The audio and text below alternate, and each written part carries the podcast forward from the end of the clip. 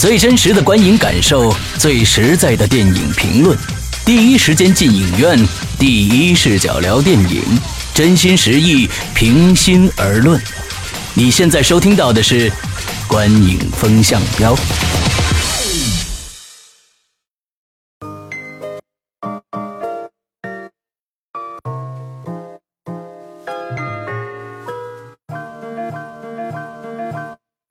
位听众，大家好，欢迎收听《观影风向标》，我是玄木。我是波米，大家可能想听另外一个声音啊，听不到这个施阳呢，因为我们联系了一周，这个人好像是消失了。呃，本来其实呢，我们想说这期这个本我们这期要录的节目呢是万物生长，呃。我们原本打算说就算了，但是因为之前的节目呢，几次跟大家提到说会讲到这个这这个电影，那跟波米讨论了一下，在找不到施阳的情况下，我们还是继续吧。这也是第一次咱们两个单独做这个节目啊。嗯嗯嗯，对，那那个影片的一个简单的信息呢，由我来先介绍一下，然后我们还是进入一个打分的环节。那这个电影呢，《万物生长》，其实。大家可以看起来，这个影片话题性还是挺强的一个电影。它是由冯唐的小说《万物生长》的它这个系列三部曲的第二部改编的，而它的这个导导演呢，也是就是嗯，算是有。同就是李玉，他是跟这个范冰冰多次进行这种呃相类似的这种题材合作的一个一个系列性的吧。然后呢，里边的对一个导演，那这个影片的这个主演呢，其实也还算蛮具有话题性的，范冰冰、韩庚。吴莫愁算是这里边的几个比较大家熟知的啦。另外还有像有齐溪、杨迪，还有包括张博宇等等啊，还有沙溢、雷克生。嗯对，对呃，大概的影片的信息就是这样子了。那十七号上映呢，本来这个影片我我。开始啊，就是在它最早公布档期的时候，预估票房会比现在好，但是可能真的是因为速激的原因，就应就不如预期的效果好了。嗯，看上去这样子。那咱们进入这个打分的环节，呃，剧情波米，你你给多少分？呃，我剧情六分，嗯，嗯，我也给六分。你先简单说一说你对这个影片的感受吧。我觉得是这样，就是说这个电影呢分分两方面看，嗯呃，一方面呢就是说，呃，我们都知道它最终如果被划分的话，还是一个青春片，没错，呃，在这个青春片，我们都知道几乎是从，呃，算是从致青春开始，呃，一直到比如说像同桌呃后来的同桌的你，嗯，再到这个匆匆那年，对，匆匆那年，呃，就说我们把这些电影就归类为叫堕胎式青春片嘛。是的，呃，这个就是说里面都是一个是比较矫情，嗯二来呢就是说都会有这种特别这个呃韩剧式的这种这种起起伏伏的这种剧情，嗯然后呢会有这种呃，比如说像这个车祸呀，嗯，或者是这个或或者是这个，呃，就是就是呃，刚才提到堕胎呀，包括或者是呃出出了很大人命的这种事情，然后作为一种反转，嗯。它基本上都会呈现出一种就是悼亡式的这种特质。就什么意思呢？就是基本上是一个人到大概三四十岁的时候，然后回溯自己的青春，嗯啊，基本上是会有这样的一种这种怀怀念，就带有很悲伤情调怀念的这样的一种青春片。呃，对于那样的青春片来说，首先他们在市场上都很成功，但是呢，在我看来，可能是呈现一个每况愈下的一个局面。那三部电影我们也都没聊过，嗯呃，《致青春》当时刚出来的时候，虽然有赵薇的粉丝，还有呃，里面有韩韩庚啊，里面有韩庚，呃，就当时是把好像口碑刷了那么几天，但实际上你后来去想，呃，那个电影其实也不是那么好。对，现在想起来也留不出，我我脑子里没有一些很印象深刻的画面或者情节。对对对对对对，然后然后因为他剧本是李强写的嘛，就这个后来又又做了黄金时代的这个还挺有名的编剧，但是呢，呃，它也是根据小说新一屋的小说呃，根据小说改的。但是你会发现后面那两部比它还要糟糕。嗯，同意。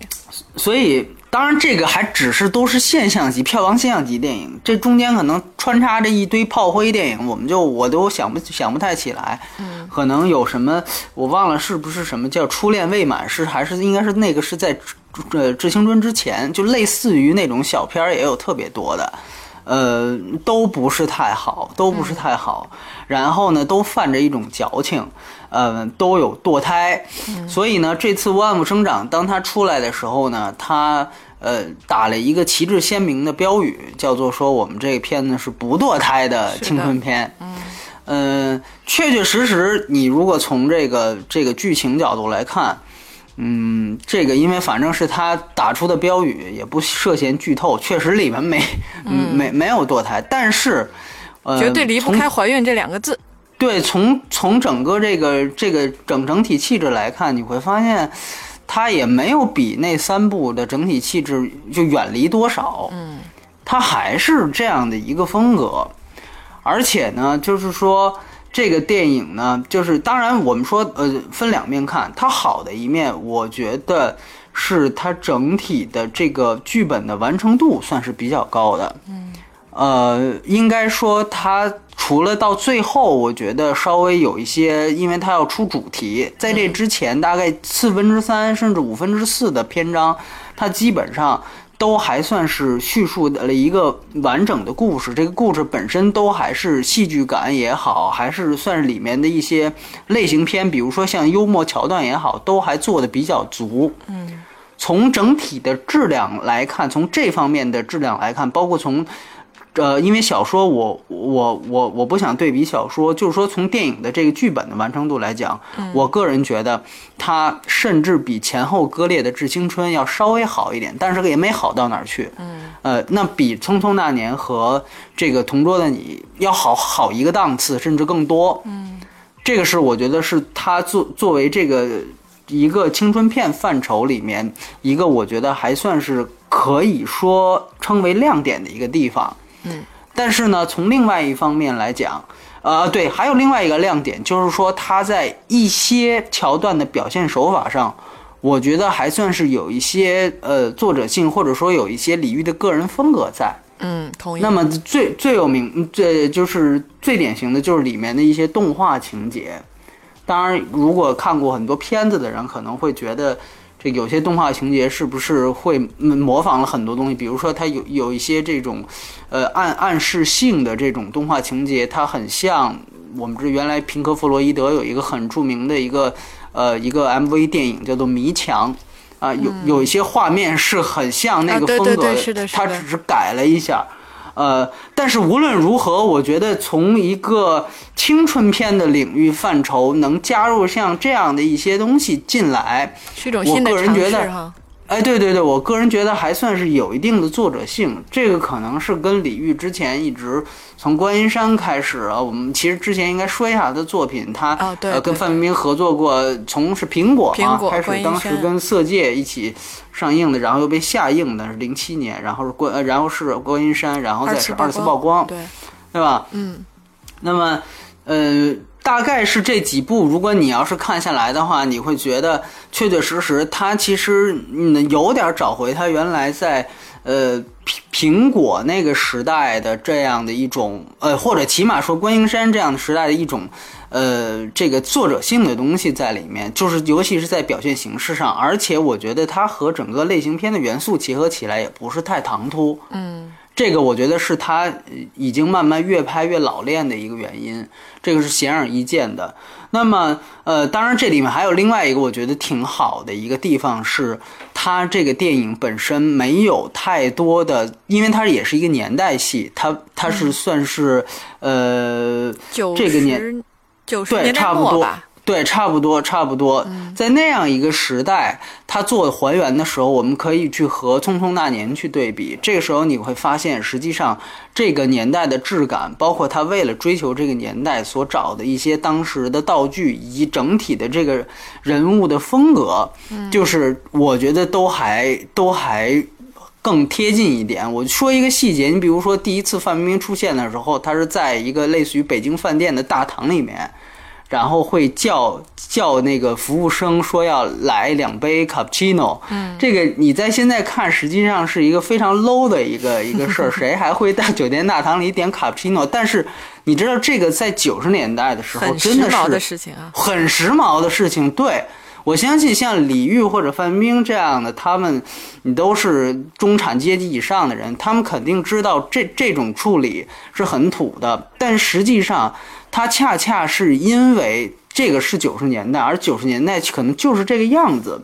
所以说才会去把这种情节很好的还原出来。当然，你也可以说它是依托于小说，但是不要忘了，像《匆匆那年》也好，《致青春》也好，全都是依托小说的。嗯，像《匆匆那年》，我记得特别清楚的一点，就是因为同样都是，呃，都是呃，《匆那年》还是拍北京，它还有我的母校，才在我不在我的一个母校取景，然后。就是明明是这个，大概也是这呃两千年左右的这么这么一场戏，然后你会看到他们在那个唱片店门外走的那个出租车，就都是现在出租车的涂装，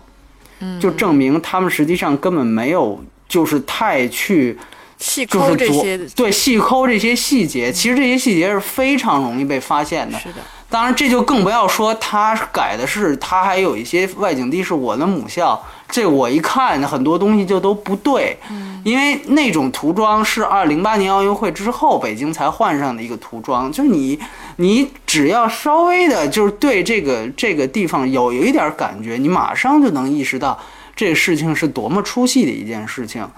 嗯，但是万物生长。呃，在我看来，基本上他在这方面的还原度和他下的功夫就比较高。包括他这个，我们知道这个戏整个是在一个医疗大学里展开。嗯，他们当时真的是去了一个呃，就是这种医疗学院，然后就包下了一个好像是图书馆楼这样的一个地方。所以呢，就是这个电影的投资其实挺高的，主要花钱就花在那儿。他们并没有进行棚拍呀，或者说是我们就借借位，反正室内戏嘛，对吧？我随随随便便我就找个空空地方我就拍。他们不是，他们为了追求这种这种，呃，感觉，他们真的是就是就是去了一个医科大学。我觉得这个是很好的，尤其是对于表演来说，有的时候一些细节可能并不会展现给完全展现给观众，或者说，呃，观众也不会完全的意识到，但是。真实的细节非常容易让演员入戏，嗯，让所有的剧组，包括所有的这个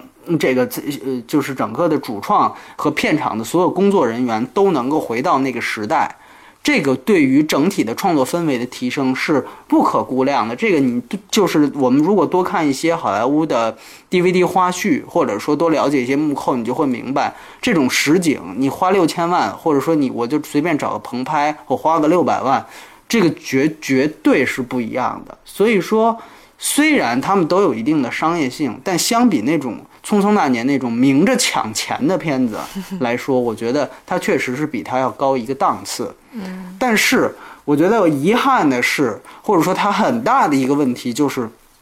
这个电影我没想到一个女导演仍然压不住原著冯唐那种非常猛烈的直男癌倾向。嗯，所以以至于导致的到最后，呃，而且他最后收的也我收的也太就是。规规矩矩的去变成了一个青春片的感觉，对，一个一一个一个那种感觉，就这种感觉是我觉得让我觉得比较遗憾的，因为前面我可能比较欣赏的是李玉他把个人的一些表达手法放进来的点，但他到最后又把他为了要类型片化，所以又回到了一种。过了多少年之后，然后又久别重逢，就甜蜜蜜在二十多年前就已经干过的事情又干了一遍，呃，就这种呃，又回到了那种粗对粗俗的这种道亡式的这种青春片的范畴的时候，我觉得这个绝对是一个就到最后是一泻千里的这样的一个结局。当然，它更大的问题，我觉得或者说更让很多人。难以适应的问题，当然，我觉得也是，就整个这个电影到后来的一种极其强烈的一种直直男癌气息。就是说，为什么里面每一个出现的女性都要跟他一定是 是爱慕他的这个关系？这个小说的改的，我觉得确确实实没有太下功夫，或者说他还是气场不如冯唐大。我觉得这个不能完全拿小说说事。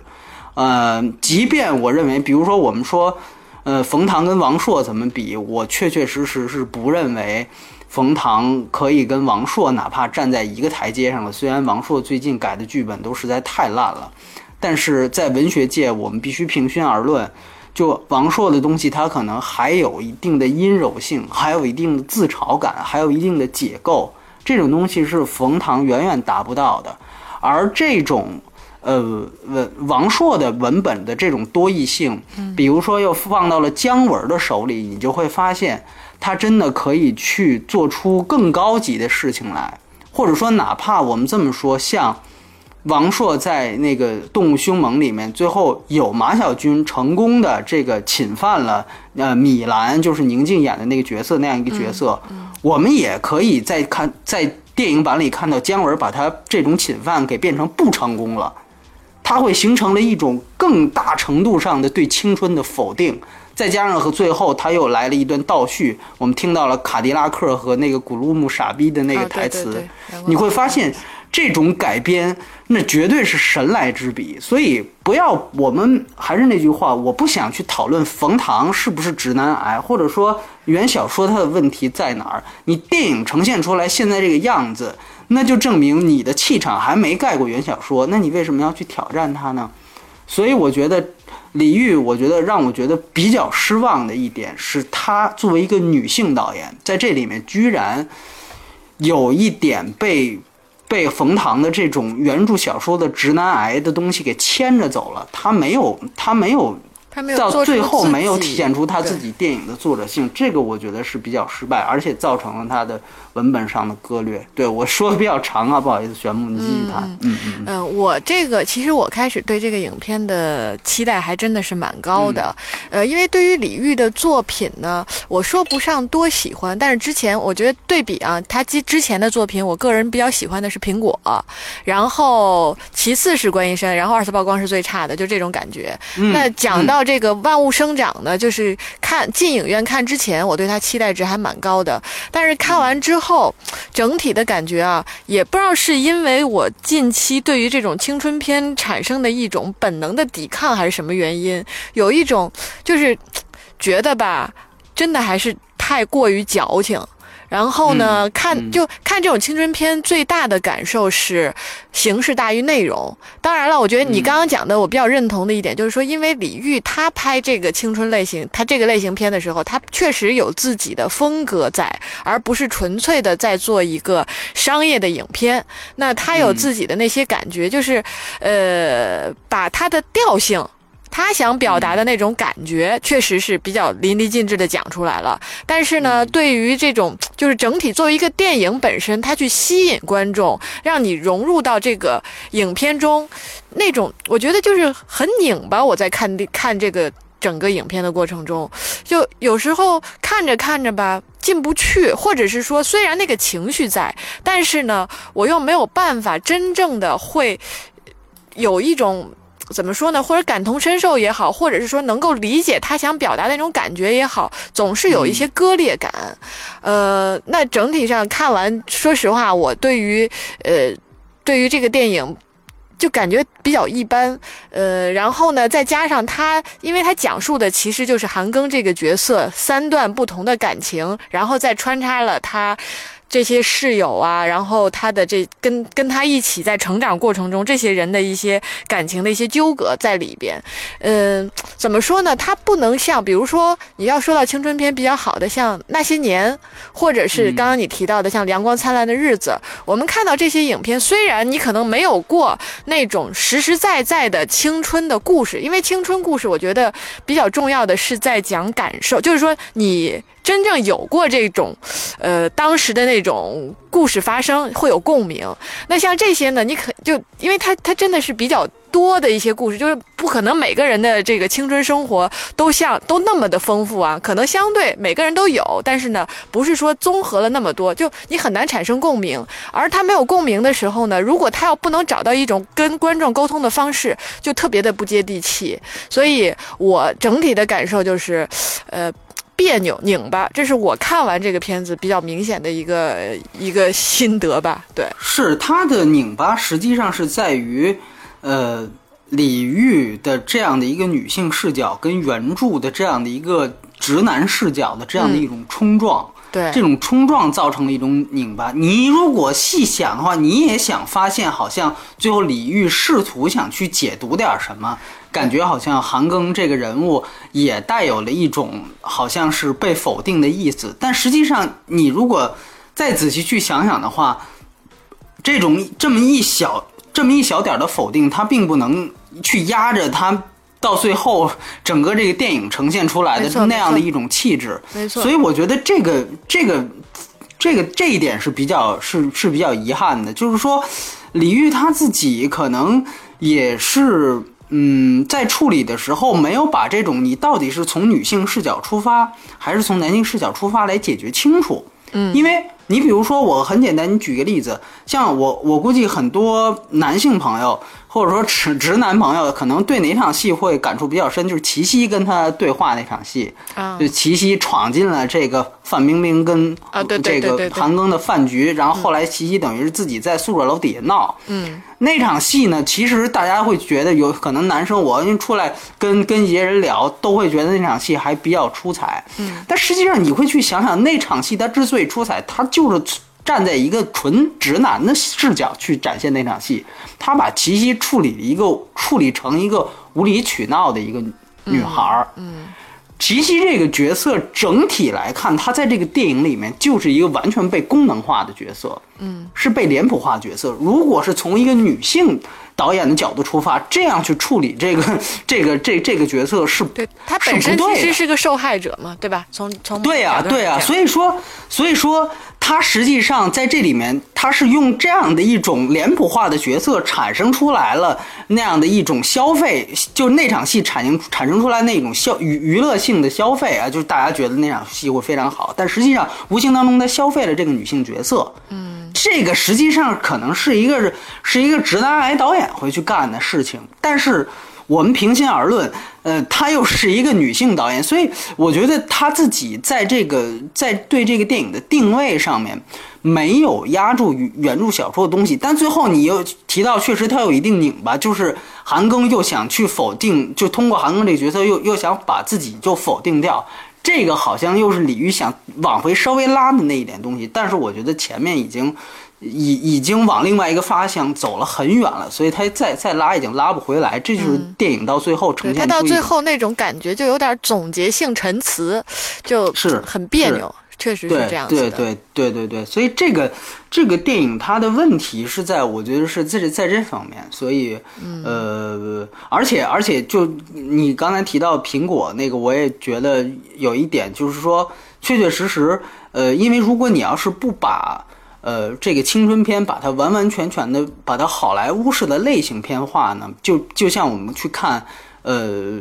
阳呃阳光灿烂的日子一样，你会发现它其实还不仅仅是关乎于青春，你可以想到很多的时代印记，嗯，甚至你可以想到它可能是一个社会的这样的一种风情化的呈现。那个电影会会有更高更高级的这种功能存在，就像阳光灿烂的日子。但是这个电影它比较遗憾的一个地方就是李玉，他明明在苹果里面有很多的社会批判。嗯，有很多的这种对可能当下现实不仅仅是男女关系，是通过男女关系去说一种社会现实的对撞。嗯，这种东西在万物生长里面完全没有了。嗯，所以这个我觉得是他。呃，是是是，它越来越商业，也是越来越遗憾的一个地方。我同意你刚刚说，就这个商业，其实这个片子拧巴在也是它可能有一种艺术的气息在，但是呢，它又不能放弃这些商业的元素，所以呢，就会让你觉得就是很纠葛。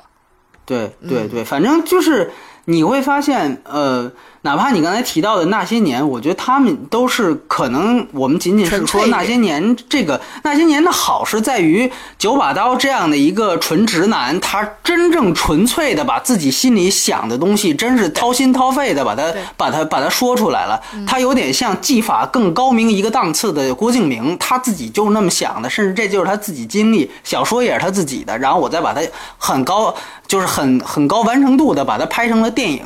这个是一个呃，就是说完成度比比包括《万物生长》在内的这四部堕胎青春片。都要完成度高级的一个电影，但它仍然还是一个类型片范畴。对对对就是说，我们如果说对《万物生长》当时看完之后，我第一感触是什么？我当时就想，第一，它证明了冯唐和王朔的价价值；第二，它再次抬高了。这个这个姜文拍出的《阳光灿烂的日子》作作为中国最好的青春片没有之一的这样的一个电影神作的价值，它后面 后面这些片子你再会回去看，你就想那种改编和那种神来之笔，而且我我们我们提到那种拧巴，你知道有些时候的拧巴是可以变成一种非常高级的艺术形式的，就像我们再去想想《阳光灿烂的日子》里面，那个马小军在莫斯科餐厅里面跟耿乐那个角色死磕，他把那个瓶子砸碎了去扎耿乐，这个时候那个那个一那那个那一帧画面静止了，然后姜文的旁白出来说：“哎，这一幕到底发生了没有？”然后他用了一个倒叙。嗯，我我们在《一步之遥》那里面说过，说这是一种典型的渐离效果的使用，确实是这样。就是说你会发现，其实这也是一种拧巴。嗯。他把那种青春荷尔蒙的东西，在你打到那一刹那，然后他说：“哎，究竟这一幕发生了吗？”这也是一种拧巴，也是一种自嘲。但是你看看他用的方法有多高级，对，这是一种它的这种拧巴是提升了影片的这个没错没错，而且对，而且它实际上是会让观众不再去沉溺于一个典型的一个事实，而是让你也啪一下，就像打响指一样，告诉你，你看这是戏。嗯，如果你也是因为我前面的情节沉溺到你的青春里面，你也想想看，这段记忆是不是也像我一样，你可能也混淆了呢？他的这种自我意识和这种这种表现手法，实际上是最高级的对青春的回忆。嗯嗯，因为你的回忆有可能就是碎片化的，你的回忆就有可能有时候对细节就，哎，这到底是怎么回事儿？你也记不太清楚。我干脆把这种东西影像化出来，所以你看起来它好像也是拧巴，看起来也是这种对自己的自我解构，但是如此的高级。所以说，我觉得这个可能就是就没办法，这是天赋问题，也是也是时代环境的问题。就像刚才玄牧提到的，它也有商业的诉求在，嗯，所以说使得这个电影它，嗯，但我刚才也说了，我也不是说要又骂这个片子，刚才也提到了，它是比那些电影强一个档次，《匆匆那年》什么的。但是我们知道它跟神作的差距是在哪儿，对，嗯 OK，行，那咱们再聊聊表演，表演给多少分？呃，表演我想了想是五点五，嗯，哎，我也给五点五。来，你先说。嘿，今天我们对，咱俩还比较一致啊。我我我们俩比较一致，对，以后应该就我们俩是要是不想打，就咱们俩做节目是吧？呃，我觉得呃呃是这样，就是说我不知道。呃，有些我看完之后，我们那场都是媒体出来之后，有一些人很讨厌韩庚，嗯，呃，就是，但是我说句良心话，呃，我个人觉得韩庚在这里面表演，我觉得还还可以，他应该算是他历来表演算不错的一部了，我觉得。对，其实我觉得呢，因为我比较肯定那个《前任攻略》，这个可能哦长期听我们我对们节对对，你目的人应该知道事儿啊。目的这个认可啊，对对这个哎哎，电影的认可对对对，其实《前任攻略》里边，韩庚他还行。他对那个电影角色的拿捏，就我觉得就挺适合他这个人的呃这个这个这个性格的。嗯，所以说我个人感觉，可能这不是说韩庚他有多体现了多少演技，但是我觉得其实《前任攻略》里那个人物也好，《万物生长》里这个人物也好，我觉得还比较像，还比较像。所以说，我觉得他恰巧就适合演这样的角色。当然，我不知道他本人是什么样啊，这个我也不太关心。我只是觉得他确实通过这两个戏，我觉得他对这样的人物角色是比较合适的。所以说我感觉他的这个劲儿，让从我的角度来讲，我觉得是 OK 的。所以我我觉得这一点我是必须要说清楚。但是他仍然是五点五分，是原因是在于我觉得除了这个角色，基本上其他的角色在我看来通通是不 不太不不太合格的，尤其是我范冰冰这样的一个角色，我觉得有一点。可能关乎于让范冰冰这这个角色，让我觉得她在李玉的这样的一一系列的电影里面，我感觉我找我我找不出她每一部电影跟每一部电影的区别，就是有一对了对，哎有有感。对吧？有一场戏就是李呃范冰冰和这个韩庚在这个呃化验室还是哪儿，就是反正是在他们那个教室里面，然后喝醉了，哎，对对对，然后就他就说了一句著名的这个，我估计很多人都会记住，叫“鸡的方式”，是吧？对。哎呦，我就马上我就想起了他在二次曝光里面跟这个霍思燕啊两个人，当时就。当时还没撕逼这个词呢，现在看是典型的撕逼，就是说两个人就互相骂，你就是一只鸡，然后就两个人就互相啊，我马上就想到这两个，我当时脑子就像混剪一样，就把这两组画面就剪到了一起，就你就明白，就是说可能这个角色，当然有人说是不是他也是就干脆在这里面就是在消费。范冰冰作为一个女神的这样的一种形象呢，啊，那那是肯定的。对，但是我觉得这种消费可能还不如你干脆就在泰囧里面最后出来一下。对，这种消费有这个神来之笔的感觉。对，反倒还有神来之笔。反正我们不就是讲商业吗？我们如果说就。把所有东西都抛开了不谈，那我觉得那三三分钟三十秒钟可能顶这一部戏的这种所谓女神形象的消费，所以我觉得这种消费也不能为他这种毫无自己无论是角色魅力还是自己作为一个性格演员的魅力，呃，所所发挥出来。当然，也有人说，范冰在这个观音山里面好像还拿了一个这个这个呃东京东京电影节影后。对。嗯，那个其实我们知道内幕的人都知道，那是因为他把这个张艾嘉的戏给剪了。呃，他们之间当时剧组发生了一个很大的矛盾，呃，也很有意思。要不是《速激》票房这么好，张艾嘉的《念念》。啊，就上了嘛，就对，和和万物生长是一天上泪，这典型的两个人在打擂嘛，就是两个女导演，对，这也是一种戏外的撕逼，扯远了。然后回到有人很很很多人喜欢齐溪，但如果你看过娄烨的《浮城谜事》，你会发现他也只能在演这样的一种，就是这种典型的不是小三儿女，就是无理取闹的女，就是说这个人就是表现出来女性的一种极其偏执。啊，极其疯狂的这样的一种态度，在嗯《浮生迷事》里是很生猛的，但是当在《万物生长》里面，我会发现几乎他是把那样的一个角色挪过来的时候，我感觉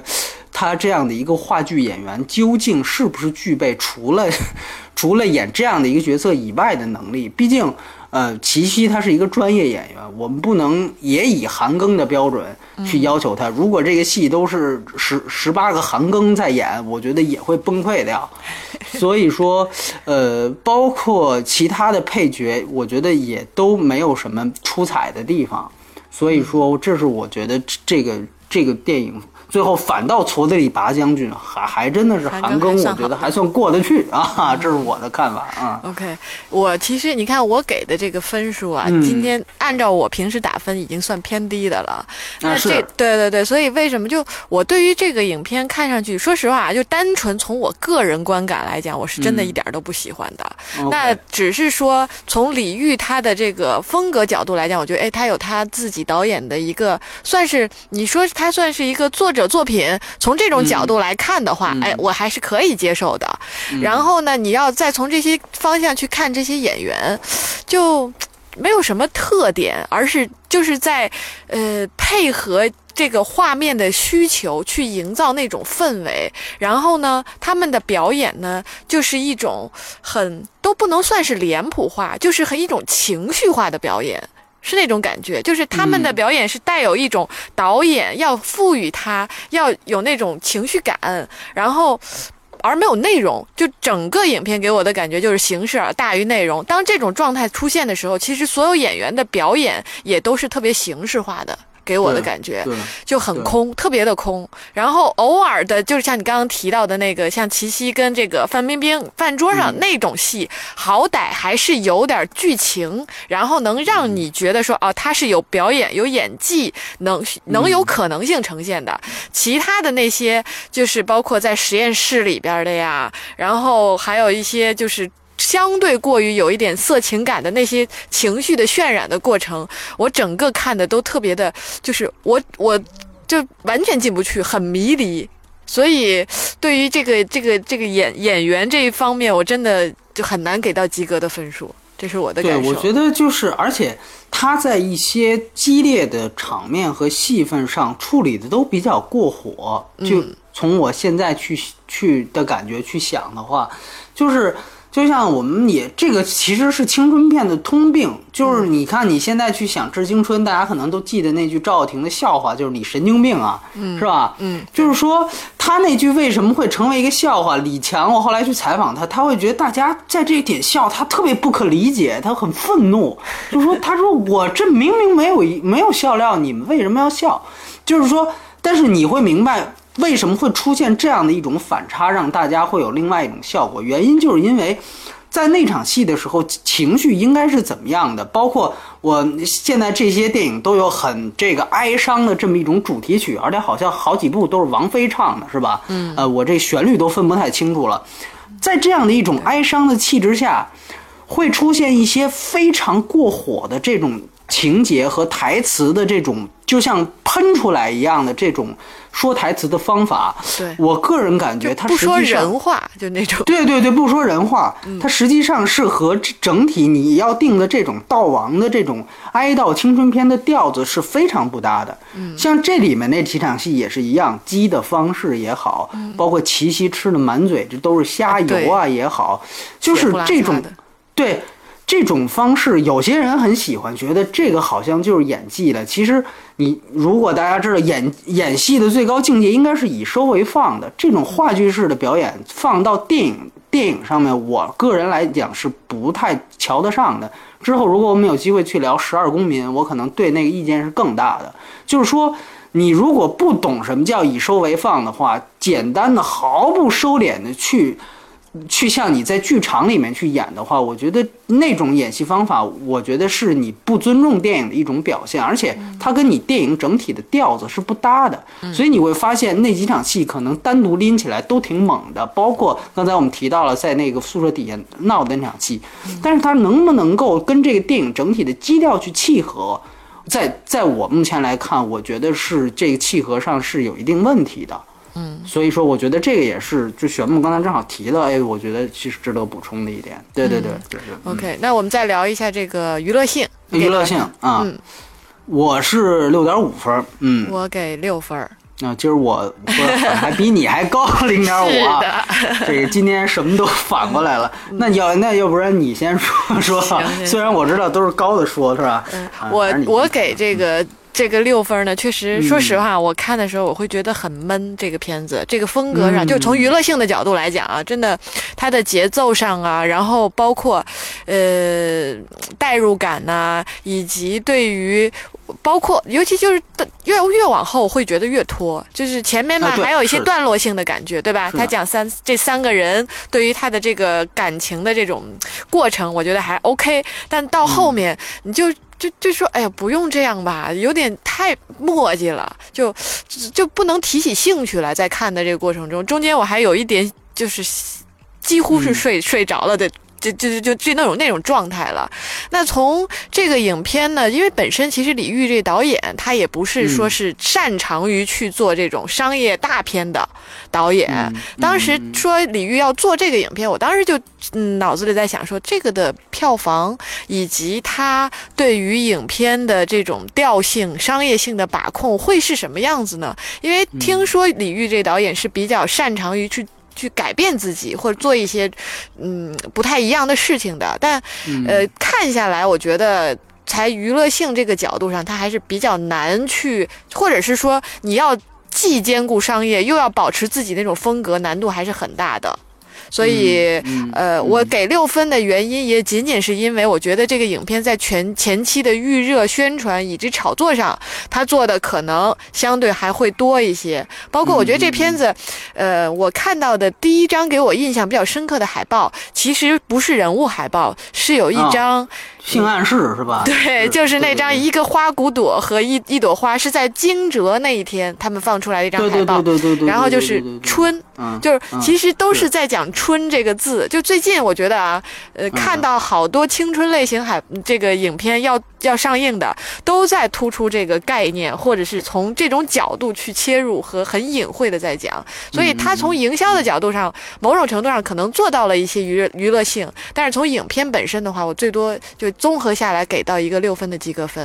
嗯嗯嗯嗯，哎，其实你提到这点，我觉得是特别好的一件事情，我觉嗯得是一个很大的补充，就是说，呃，前三部电影的阴柔气质，就刚才提到堕胎青春片那三部电影的阴柔气质非常强，嗯，呃，包括我们知道，呃、当然这个又又涉及到那个那个是不是其是不是反反同性恋的问题，就是呃，可能跟他们的作者的这个这个呃个人的精神状态也有关系，就是说致青春也好，包括呃同桌呃同桌的你也好。哎，包包括这个《匆匆那年》也好，你会发现三部电影虽然都有堕胎，但是在他们涉及到性上面是非常的前长折指的，而且是一种极其隐晦的状态。他们很很像原来我们知道老谋子他在去处理张艺谋在处处理这个呃这个《山楂树之恋》时候要的那种感觉，就搞像我是拍的是一种纯爱片，那也有点像韩国呃早期的那种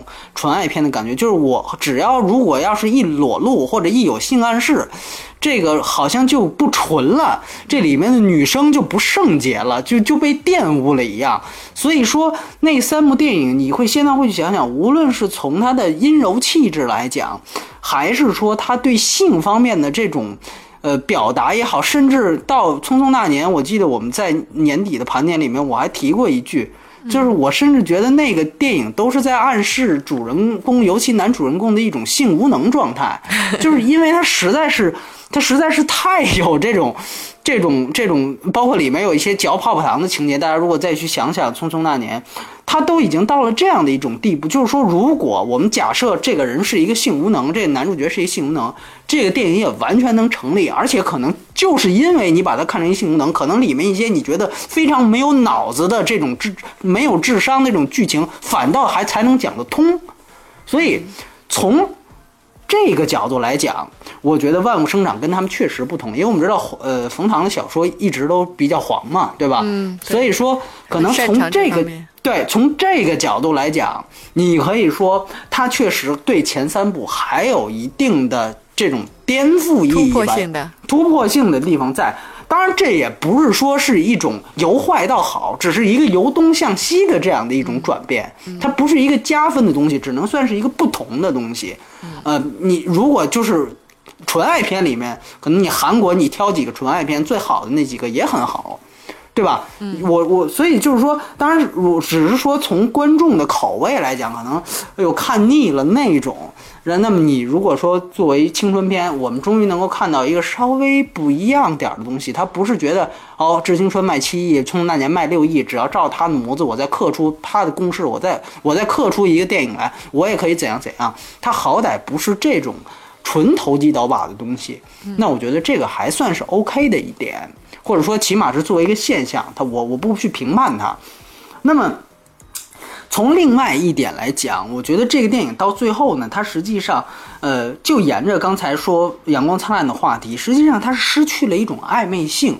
就是说，最后他，呃，刚当时出来有女记者说这个片子有点像男版玛丽苏，就是说他作为一个男的，觉得全世界女的都爱他，呃，我觉得也有道理啊，也有道理。就是说，你比如说像范冰冰跟她的角色，我自己比较喜欢的青春片，我其实可以告诉大家，我特别早看过的一个青春片是陈可辛作为监制，后来我找陈可辛证实，基本上就是他拍的。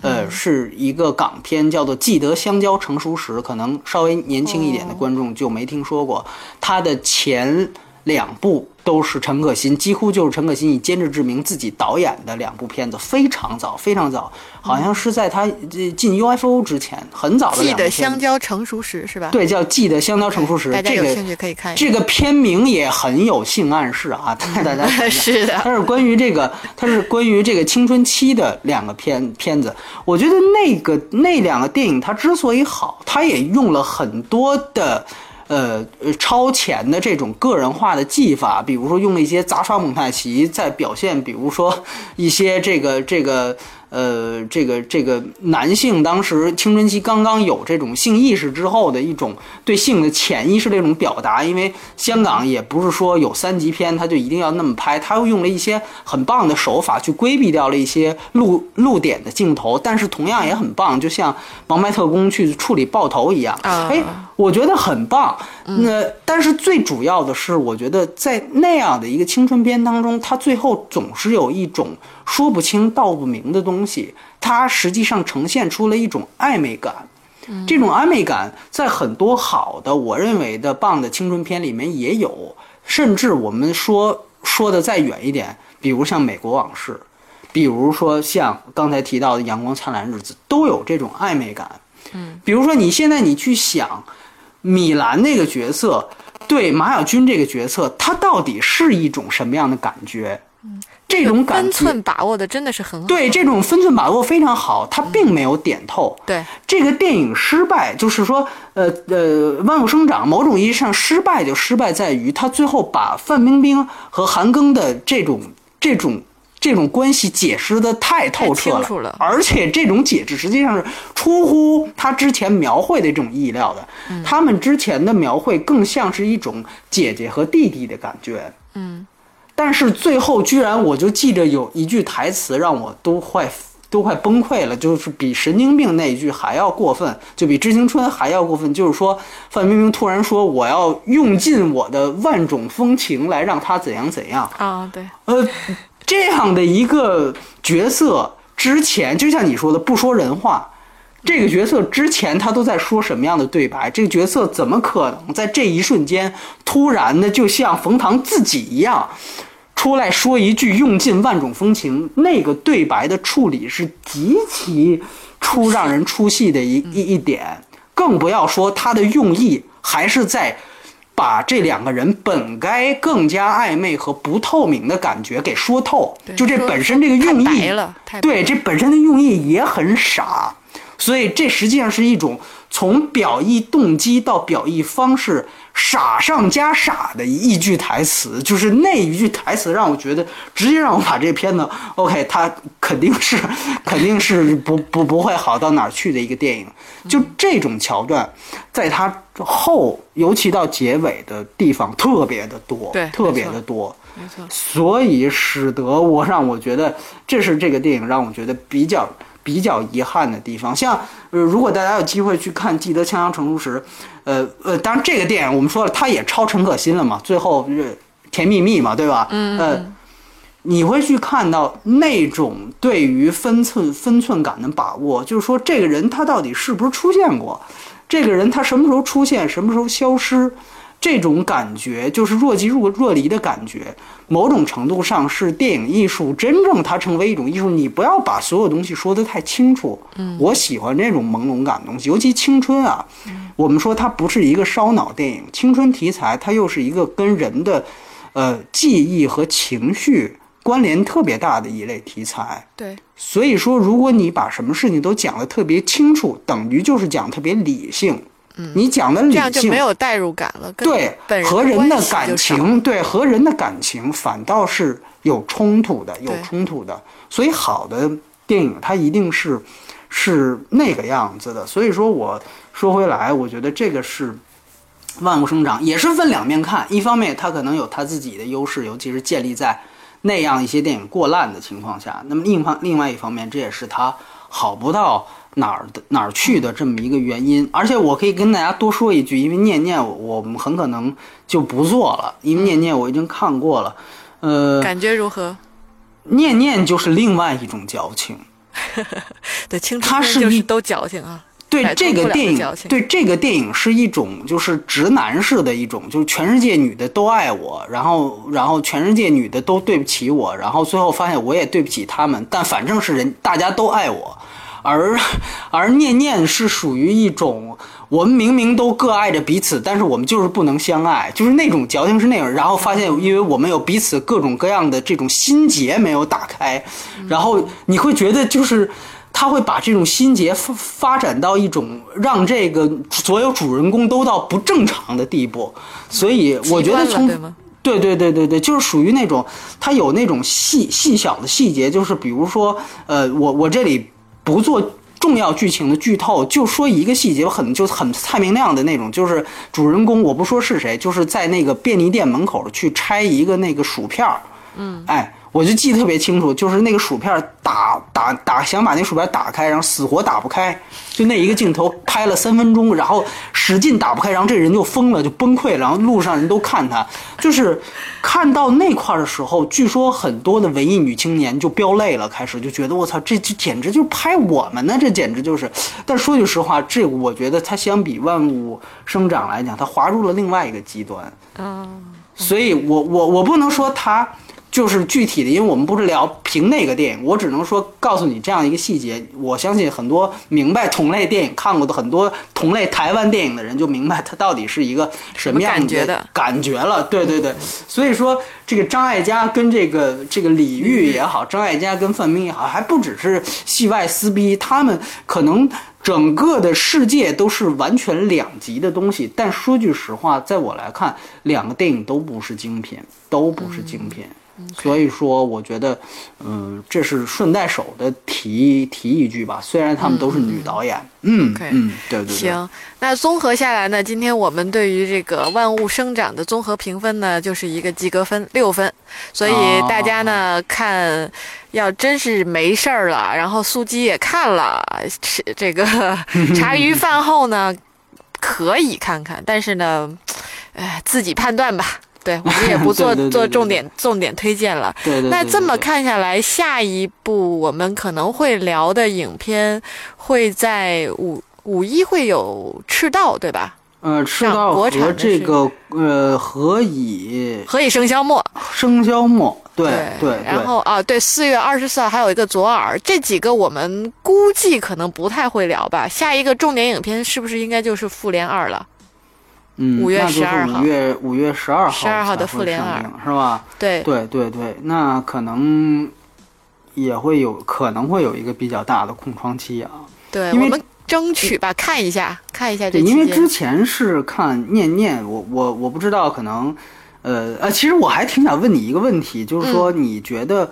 呃，类似于这种呃直男倾向的东西，对于你作为一个女观众，就是万物生长啊，你、嗯你怎么你会很反感这些东西？因为刚当时我听一些女性观众聊，他们有些人是比较反感这种东西，就觉得最后、嗯，我倒没有特别明显的倾向，个对我啊只是觉得这男生有点自恋而已。但是啊就是这种感觉，就是他可能觉得说别人对他的那种情绪，因为他嗯自恋，所以他才会觉得各种就是女生要么喜欢他，要么对不起他，就就就这种嗯比较明显。但是我不会对这种有反感，我只是哦不喜欢他整个的表达方式，没有把故事说特清楚，或者是说说到我我感兴趣那种方式上。我明白，我明白，嗯嗯，这个是一一一种参考啊，大家也可以去去聊聊自己的看法。然后，呃，其实刚才呃嗯、我我查了一下，有两个电影，一个是梦工厂今年的新作《疯狂外星人》，四月啊二十四号会上，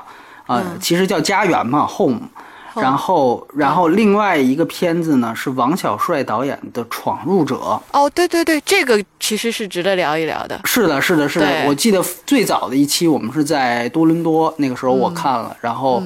而且而且我现在都不知道它的龙标版会剪成什么样子，哦，所以从他的多伦多那个版本来看，我觉得是王小帅最好的一个电影，OK，真的是这样。所以，所所以，而这这两个是有机会聊的，对吧？对对对，我个人是很想，我个人是很想聊聊这个这个闯入者的，因为家园我还没看，闯入者我个人是很想聊聊的，就看到时候有没有机会吧。好的，对，那个会在四月三十号上映，无论如何大家可以到时候去关注一下，因为我相信它的排场会非常的少。嗯，呃嗯对对，但是我提前就上映那第第一二天就得看。